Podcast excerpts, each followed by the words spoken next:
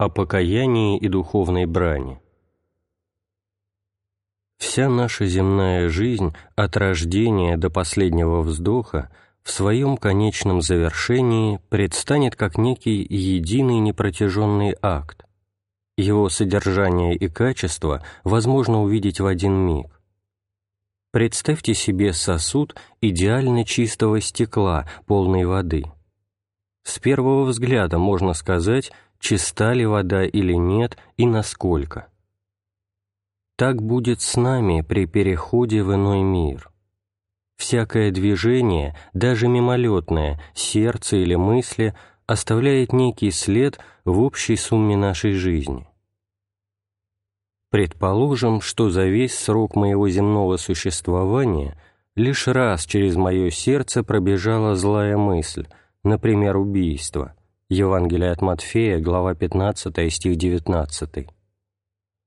И эта единственная мысль останется темным пятном на теле моей жизни, если не будет извергнута через покаянное самоосуждение.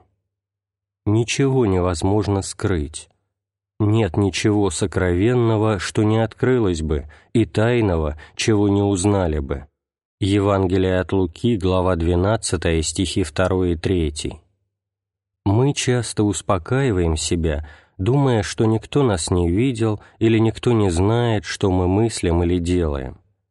Но когда мы полны заботы приготовления к вечности – тогда все меняется, и мы стремимся освободиться от всякой тьмы внутри нас. Если мы говорим, что не имеем греха, обманываем самих себя, и истины нет в нас.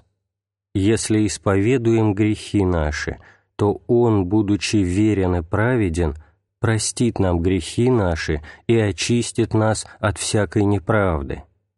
Первое послание Иоанна, глава 1, стихи 8 и 9.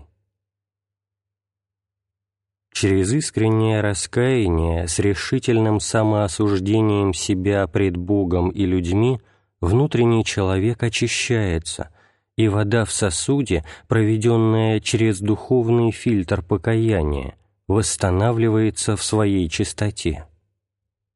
Отсюда, когда я исповедуюсь, то обвиняю себя во всяком зле, потому что не нахожу во всем мире такого греха, которого я не сотворил хотя бы мгновенным прикосновением ума. Самая возможность такого движения моего духа является показателем моего греховного состояния. И кто может быть совершенно уверенным, что он вне власти посещающих его идей? и где гарантия, что момент прикосновения ко мне недоброго помысла не превратится в вечность. Доколе мы живем, есть еще возможность исправления, но что будет с нами по исходе нашим отсюда, мы еще не знаем. В плане материальном масса, получившая достаточно сильный толчок, теоретически может по выходе из сферы притяжения Земли – с большой скоростью вечно лететь в беспредельность космических пространств. Не будет ли того же с душой? Увлеченная любовью к Богу, покинув тело, душа пойдет к Богу. Или обратное сему.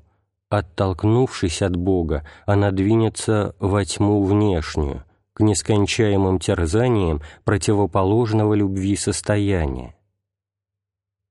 Итак, в меру нашей способности видеть себя нужно чисто исповедовать наши грехи, чтобы не унести их с собою по смерти. Чтобы побеждать злые помыслы или хотя бы суетные, не всегда удачным бывает метод прямого сопротивления им. Часто лучшим способом является память о величии предвечного замысла Отца о нас знать о себе, что еще прежде создания мира мы задуманы как полнота совершенства, необходимо для того, чтобы жить должным образом. Смотрите Евангелие от Матфея, глава 5, стих 48, Послание к Ефесянам, глава 2, стих 10, глава 1, стихи 4 и 5. Умолять инициальную идею Бога о нас не только ошибка, но действительно великий грех. Не видя в самих себе, ни тем более в брате своем неприходящего достоинства, люди становятся звероподобными в своих взаимоотношениях, и легко убивают друг друга. О, какое парадоксальное смешение представляет собою человек! С одной стороны, он вызывает восторг удивления пред ним, с другой — горестное недоумение своей жестокостью и дикостью. Душа решается на молитву за мир, но сия молитва никогда не достигает своей последней цели — так как никто и ничто не может лишить людей свободы склониться ко злу, предпочесть тьму свету. Евангелие от Иоанна, глава 3, стих 19. Молитва, принесенная Богу истинному подобающим образом в духе и истине. Евангелие от Иоанна, глава 4, стих 23. Есть бытие нетленное, нерушимое, Психологически мы можем забыть о ней среди житейской суеты. Самим Богом она вечно хранится. Евангелие от Луки, глава 10, стих 42. В день воскресения и суда все, что мы сделали доброго в течение нашей жизни, станет рядом с нами, оправдывая нас. И наоборот, все, что мы сделали дурного, обличит нас, если не было принесено соответствующего покаяния. Худые поступки и недобрые слова могут быть стерты с нашей души слезами покаяния, как бы это ни казалось странным и логически даже невозможным. Излечиваются, конечно, отрицательные последствия греха на нас – исчезает негативная сила совершенных нами действий по отношению к ближним. Божественную силою воссоздается полнота жизни, однако не односторонним вмешательством Бога, а всегда в соединении с покаянием и расположением людей, потому что Бог ничего не делает с человеком без человека. Участие Бога в нашей личной жизни мы именуем промыслом. Сей промысл вовсе не подобен языческому уроку. В некоторые решительные моменты мы действительно сами выбираем из представляющегося возможным. Когда пред нами открываются различные пути, то нормально мы должны решительно двинуться к последнему искомому нами благу сей выбор неизбежно будет связан с готовностью на жертвы. В таких случаях особенно ярко проявляется наша духовная свобода. Более часто, к сожалению, люди руководствуются временными побуждениями, уклоняясь от указанного Богом пути в Царство Света. Так человек впадает в круг обманчивых страстей, мешающих ему узреть желанную зарю. При всяком выборе все же неизбежны страдания и жертвы, и когда мы избираем волю Божию, то всякая жертва уподобляет нас Христу. Отче, о, если бы Ты благоволил пронести чашу сию мимо меня!» Впрочем, не моя воля, но Твоя да будет». Евангелие от Луки, глава 22, стих 42. Всем нам необходимо пройти через таинство смерти ради большего уподобления Христу. За этим еще неведомым нам порогом Бог и Отец наш ведет нас в область невечернего дня – Такова наша надежда во Христе, которая сбудется, так как все обетования Его не ложны и непреложны, как показал это тысячелетний опыт Церкви нашей. Евангелие – благая весть, и начинается и заключается призывом к покаянию. и учение святых аскетов, отцов церкви наших, пронизано сознанием, что всякий раз, когда человек приносит молитву Богу, не как грешник, молитва его не достигает престола Божия, потому что Сын Божий пришел призвать не тех, кто мнит себя праведником. Первое послание Иоанна, глава 1, стих 8, и, следовательно, стоит вне истины, а тех, кто сознает себя грешником. Евангелие от Матфея, глава 9, стих 13. Смрадное море, лежащее между нами и мысленным раем, мы можем перейти лишь на корабле покаяния, управляемом гребцами страха. И если кораблем покаяния, на котором приходим мы морем мира сего к Богу, не правят сии гребцы страха, то мы утопаем в этом смрадном море. Покаяние — корабль, страх же его кормчий, а любовь — божественная пристань.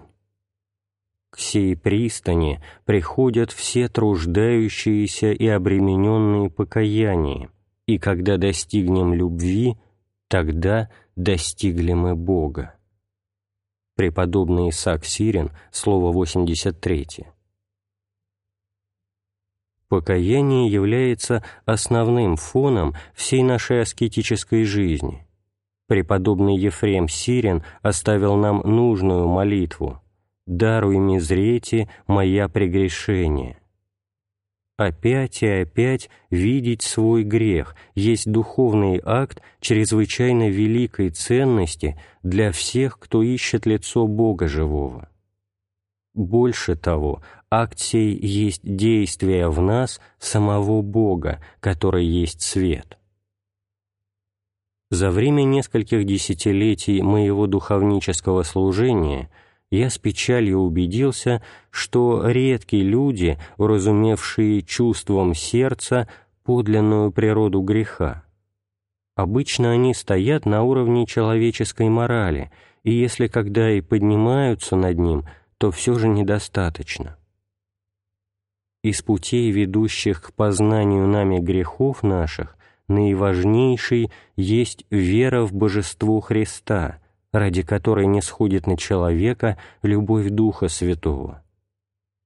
Познавший опытом святой огонь божественной любви, естественно стремится прибыть в этом благодатном состоянии, и если он совершит что бы то ни было делом или только во внутреннем движении своем, последствием чего бывает ослабление чувства любви Божией, то самое сие умоление благодати без всяких рациональных психоанализов является показателем отступления нашего от правды Божией тогда дух наш устремленно обращается к Богу в покаянной молитве, через которую приходит прощение, как восстановление в любви. И чем большую была познанная благодать в часы посещения Духа Святого, тем болезненнее и глубже бывает раскаяние. Такой человек живет пред Богом в простоте, как бы безрассудочных помышлений, водимой любовью и страхом Божиим. Таковой может восходить даже до совершенства в святости, сам того не подозревая. Евангелие от Луки, глава 17, стих 20. Другой путь к познанию греха состоит в том, что дух человека ставит себя на суд Слова Божия. Разумным контролем своего внутреннего состояния он убеждается, что не хранит заповеди, и в силу этого приносит покаяние. Чтобы путь сей приблизил его к искомому, необходимо усердно поучаться в законе Господнем, ибо «широка заповедь Божия» и «углубишеся зело помышления Господни». Псалом 118, стих 96, Псалом 91, стих 6. Совесть людская и ум человеческий по своей способности проникать в область духа стоят много ниже данных нам заповедей, Первое послание Иоанна, глава 3, стих 20. Для полноты покаяния необходимо идти сими двумя путями – сердце и ум, которые затем в акте подлинной вечной жизни сливаются воедино. Бог есть любовь. Первое послание Иоанна, глава 4, стих 8. И Он знает себя и нас абсолютным образом, и все в нем едино. Так и человек должен достигнуть прежде всего состояния любви Божией, затем богопознания и самопознания, проникновения в предвечную идею Бога о человеке. Первое послание Иоанна, глава 4, стихи 7 и 8. Для уяснения моей мысли приведу пример. Преподобный Симеон Новый Богослов пишет сам о себе, что ему многожды являлся некий свет, и он любил этот свет и тянулся к нему, но долгое время он не знал, кто есть сей свет. Наконец, в один из моментов видения света он обрел в себе дерзновение спросить «Кто ты?» и получил ответ и познал, что являвшийся как свет был Иисус Христос. После сего он не только пребывал в любви, но и знал эту любовь. Соединение переживания и познания привносит в нашу жизнь достоверность, Подобные опыты и других аскетов легли в основание учения Церкви о несозданной природе являвшегося им света. И сказал им, так написано, и так надлежало пострадать Христу и воскреснуть из мертвых в третий день, и проповедану быть во имя Его покаянию и прощению грехов во всех народах Евангелие от Луки, глава 24, стихи 46 и 47. Велик невыразимо дар покаяния. С ним связано проникновение Духа нашего в тайны безначального Бога, Отца нашего. Не иначе, как через покаяние мы воспринимаем бытийно откровение, каким прежде сотворения задуман человек в предвечном совете Святой Троицы. Познание Бога вездесущего разумными тварями осуществимо повсюду, но для стяжания его далеко недостаточно посредничества богословских школ и книг. Истинное познание неизъяснимым образом проникает в самое существо наше – когда Он с нами. Действенное пребывание Бога в нас означает введение нас в самый акт божественного бытия, и именно этим путем сообщается Духу нашему живое, никем не отъемлемое ведение о Нем. Евангелие от Луки, глава 10, стих 42. Вернейшее средство достигнуть всего блага покаянная молитва, дарованная нам по вере во Христа. Без того, чтобы созерцать первую творческую идею Бога о человеке, без того, чтобы переживать святость Бога, не придет к нам сожаление о понесенной нами в падении и потере с должной силой. Мы можем страдать в нашем данном положении – мы можем отчасти и как бы с расстояния чувствовать огонь Божий и через сие в соответствующей нашему разумению мере каяться. Но совсем иное покаяние, уже тотальное, мощно захватывает все наше существо, когда нетварный свет дает нам видеть наш внутренний ад и вместе ощущать святость живого Бога. В состоянии глубокого плача нашего о грехах чудным образом внутри нас воспринимается действие самого Бога, отечески обнимающего нас тесно-тесно в любви своей. Сей тонкий дух неудержим нашими усилиями. Когда он отходит от нас, мы снова погружаемся во мрак смерти. Мы ищем его, но он, все наполняющий, ощущается в недосягаемой дали.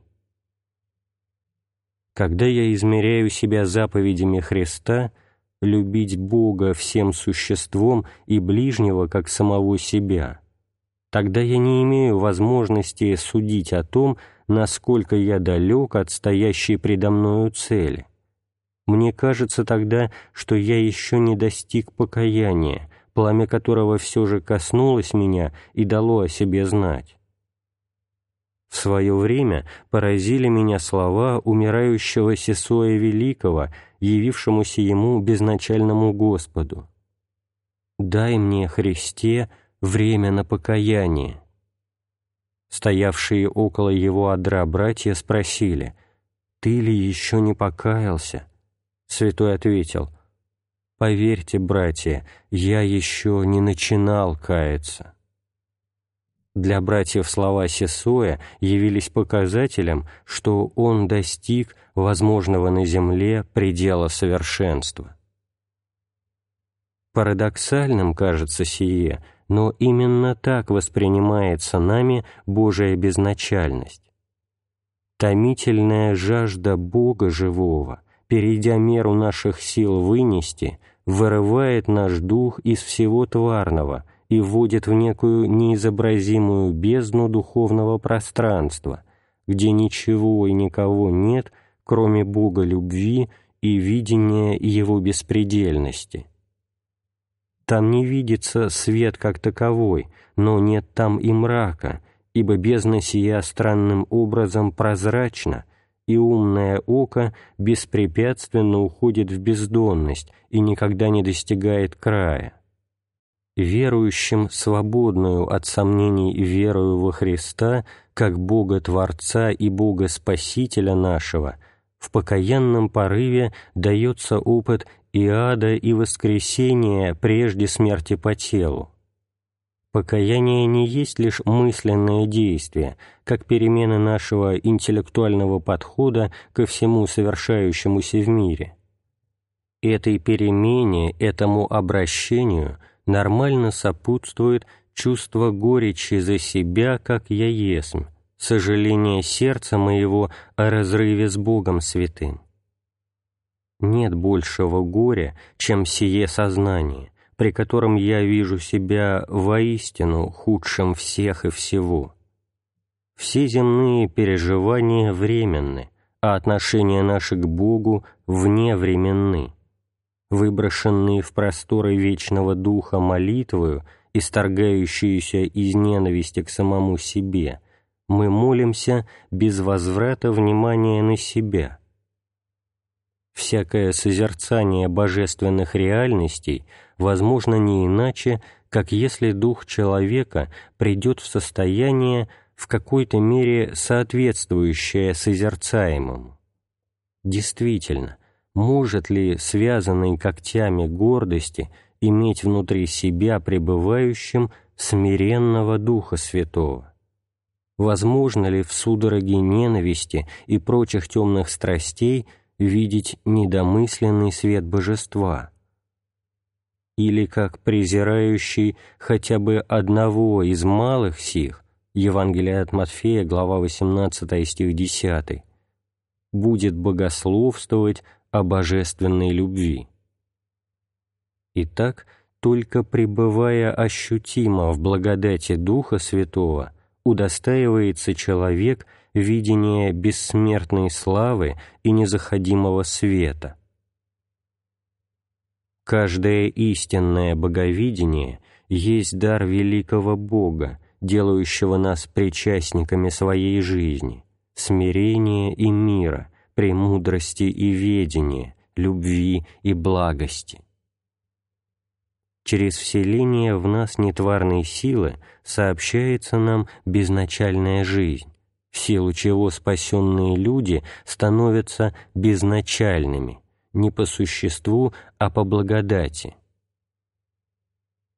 В пределах земли суждения о степени дарований основывается на мере нашего подобия Христу в нашем мышлении, переживаниях, в наших молитвенных воздыханиях. Ибо в нас должны быть те же чувствования, какие и во Христе Иисусе. Послание к филиппийцам, глава 2, стих 5, который в одни плоти своей с сильным воплем и со слезами принес молитвы и моления, могущему спасти его от смерти. Послание к евреям, глава 5, стих 7. Пребывая в Духе Христовом, мы становимся сынами Отца Безначального и богами еще отсюда.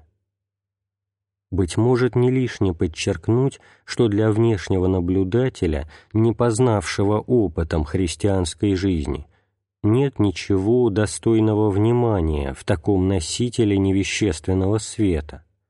Верующий человек, чаще аскет в пустыне, может быть жалким бедняком в своем физическом явлении, одетым по-нищенски, беззащитным пред лицом князя мира сего – но по внутреннему духу он все же истинно велик. Царство, к которому он принадлежит по дару свыше, не есть от мира сего. В начале покаяния преобладает горечь, но вскоре затем мы видим, что в нас проникает энергия новой жизни, производящая чудесную перемену ума само покаянное движение предстает как обретение Бога любви. Пред духом нашим выявляется все яснее неописуемо великолепный образ первозданного человека. Узрев сию красоту, мы начинаем сознавать, какому страшному искажению подверглась в нас первичная идея о нас Творца. Свет от Отца исходящий дает нам познание славы Божией в лице Иисуса Христа. Второе послание к Коринфянам, глава 4, стих 6. Сам он сказал об этом «Никто не может прийти ко мне, если не привлечет его Отец». Евангелие от Анна, глава 6, стих 44. Благодать покаяния раскрывает в нас образ Сына Отчего. О, сколь болезнен сей процесс! В сердце наше проходит меч своим раскаленным концом. И как говорить об ужасе, который овладевает нами при этом? И как описывать сей акт воссоздания нашего Богом? образ единородного и единосущного Отцу Сына и Логоса возжигает в нас сильное желание уподобиться Ему во всем. И снова мы оказываемся в парадоксальном положении. Мы страдаем, но иным, неведомым прежде страданием. Оно, страдание сие, вдохновляет нас, а не убивает. В нем соприсутствует нетварная сила – мы бываем брошены в Божию беспредельность. Мы в изумлении от совершающегося внутри нас события, мы превзойдены величием Его события. Мы сжимаемся, мы умоляемся до крайности в сознании о себе самих.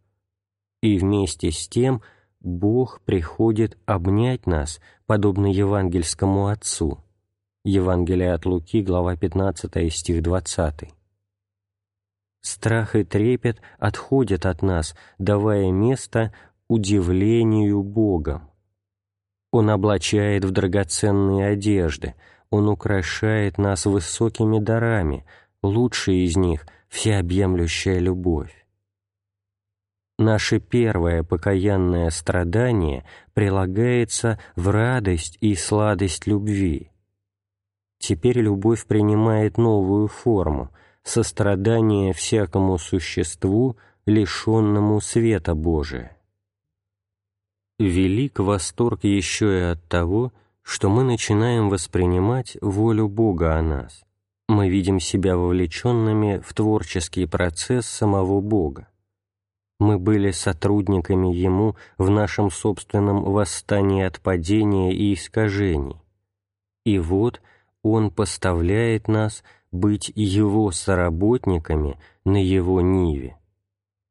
Такова последовательность возрождения нашего в духе через покаяние. Господь в одни плоти Своей, с сильным воплем и со слезами принес молитвы и моления могущему спасти Его от смерти, и услышан был за свое благоговение. Хотя Он и Сын, однако страданиями навык послушанию – и, совершившись, сделался для всех послушных Ему виновником спасения вечного. О сем надлежало бы нам говорить много, но трудно изъяснять глубины христианской жизни людям, не имеющим всей дивной сфере должного опыта. Послание к евреям, глава 5, стихи с 7 по 11. Христос для всех послушных Ему сделался единственным путем и не отказывает им уподобляться Ему в молитве. Что скажу я, ничтожнейший из всех людей? За время долгой жизни моей и я приносил Ему молитвы и моления сильным воплем и горячими слезами к этой молитве приводило меня мое отчаяние за самого себя, когда я ставил себя на суд заповедей Христа. Бывало, что мучительная горечь ненависти к себе, бросив меня в неизобразимую словом бездну, отступала затем назад, давая место светоносной любви. Я думал, что любовь моя становилась безвозвратной, мне казалось, что я лежу у порога входа во внутреннейшее за завесу, послание к евреям, глава 6, стих 19, откуда никак бы не хотел возвращаться на покинутую мною землю. Господь, однако, не благоволил взять меня.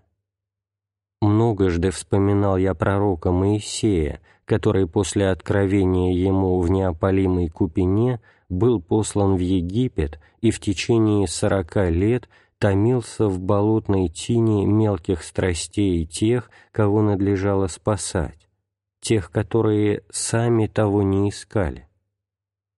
Говоря так, я вовсе не равняю себя с пророками, ни с апостолами или отцами, но улавливаю лишь некую долю аналогии, без которой невозможно было бы ориентироваться на нашем пути. Бог по безмерному смирению своему не отверг меня, но давал мне созерцать Его нетварный свет. Христос стал моей жизнью. Я возлюбил Его и не представляю никакой параллели Ему. Он единственный для меня Господь и Бог. Почти непрестанно болею я сердцем, страшась потерять Его милосердие за множество моих преткновений. Ни без спора с Ним, ни без многочисленных попыток уклониться от креста Его, я все же лобызаю Его крест Христов и как-то несу посланный мне мой крест. Евангелие от Матфея, глава 16, стих 24. «И ныне я благословляю Бога моего, соблаговолившего дать мне возрождение в покаянии горячем».